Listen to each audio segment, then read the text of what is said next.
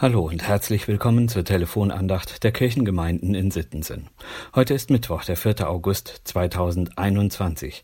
Schön, dass Sie angerufen haben. Wenn Sie mögen, schlagen Sie doch schon mal Ihr Gesangbuch unter der Nummer 198 auf. Dann können Sie nachher gleich mitsingen. Vor zwei Wochen war ich mit einer Gruppe von Männern unterwegs in Brandenburg zu einer Fahrradfreizeit.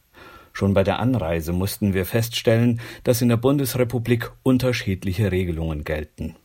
Das ist eine Frucht des Föderalismus und hat, wie alles im Leben, sein Für und Wider. Unterwegs mit dem Fahrrad mussten wir feststellen, dass einige Lokale geschlossen hatten und es nicht immer leicht war, mal eine gediegene Tasse Kaffee unterwegs zu bekommen. An einem Tag war ein Getränkemarkt an der Straße unsere Rettung. Ein Schild versprach Kaffee und frische Brötchen, genau das Richtige zu diesem Zeitpunkt. Draußen vor der Tür stand ein Tisch mit zwei Bänken unter einem Sonnenschirm, wie für uns gemacht. Mit Maske in den Laden, wie es sich gehört, dann in einer Hand den Kaffee, in der anderen das Brötchen wieder raus und an den Tisch. Hier saßen schon zwei Menschen, die offensichtlich Stammgäste waren. Ich frage, ob ich mich dazugesellen darf und bekomme gnädig die Erlaubnis, aber nur, wenn ich die Maske abnehme. Und schon waren wir im Gespräch, und das Thema kam von meinen Tischnachbarn. Es stellte sich heraus, dass es sogenannte Reichsbürger waren, die die Ordnungen unseres Staates nicht anerkennen wollen, weil sie den Staat als solches nicht anerkennen. Wenn jeder in einem Staat macht, was er will, dann lässt sich letztlich keine Ordnung herstellen. Wir haben uns in Deutschland mehrheitlich für ein demokratisches Staatsgebilde entschieden.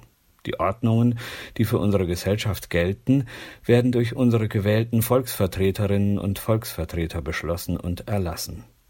Durch unsere Wahl haben wir als Volk ihnen die Autorität dazu gegeben. In den letzten Wochen und Monaten erleben wir, wie schwer sich die Menschen in der Politik tun, Entscheidungen zu treffen und dazu zu stehen. Woher sollen Sie eigentlich Ihre Argumente nehmen und wie können Sie dem Volk gerecht werden? Eine Frage, die auch schon zu biblischen Zeiten gestellt wurde. Kluge Herrscher haben sich immer auf eine Macht über ihnen berufen. In Israel haben sich die Herrscher auf Gott berufen und seine Gebote. Denn Gottes Gebote dienen nicht einigen wenigen Menschen, die zu Macht und Reichtum kommen, sie dienen allen Menschen. Sie dienen dazu, in einer Gesellschaft geregelt miteinander leben zu können. Wo andere Herrscher reiche Beute in Raubzügen und Landnahmen sehen, sieht der Psalmbeter den Reichtum in Gottes Geboten. So wird der Psalm 119 aus dem unser Losungstext stammt, zu einem Lobgesang auf Gottes gute Ordnungen und Gebote. Im Losungstext aus Vers 162 lesen wir Ich freue mich über dein Wort wie einer, der große Beute macht. Ich freue mich über dein Wort wie einer, der große Beute macht. Was ist das Besondere an Gottes Geboten? Ganz einfach.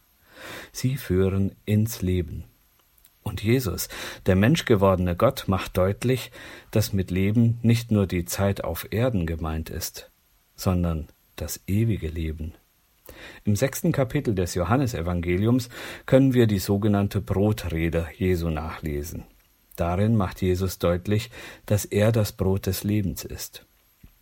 Wer sich an seine Worte hält, wird leben, nicht wer sich allein vom Brot ernährt.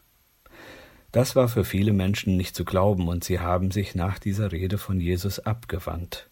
Auf die Frage, ob auch seine Jünger jetzt lieber gehen wollen, antwortet Petrus mit dem Lehrtext für heute.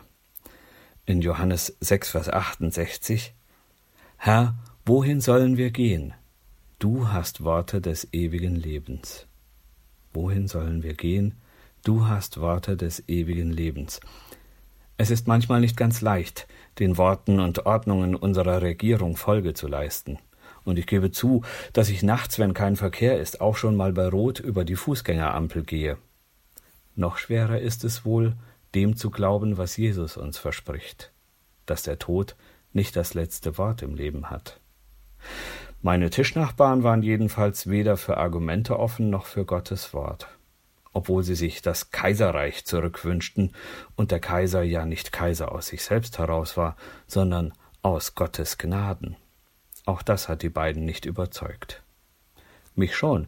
Deshalb freue ich mich mit dem Psalmbeter und mit Petrus, dass ich Gottes Wort habe und lesen darf. Ich lade Sie ein, sich mit mir zu freuen und ihrer Freude Ausdruck zu verleihen mit der ersten Strophe aus dem Gesangbuchlied 198 Herr dein Wort, die edle Gabe. Und dann lassen Sie uns von Herzen nach seinem Wort leben. Herr, dein Wort, die edle Gabe, diesen Schatz erhalte mir, denn ich zieh es aller habe und dem größten Reichtum für. Wenn dein Wort nicht mehr soll gelten, worauf soll der Glaube ruhen? Mir ist nicht um tausend Welten, aber um dein Wort zu tun. Wir werden uns noch über manche politische Entscheidung wundern. Gottes Wort kann da ein guter Prüfstein sein, wie wir diese Entscheidungen einordnen können. Viel Freude beim Studieren in Gottes Wort und gute Prüfergebnisse wünscht Ihnen Ihr Diakon Jochen Gessner.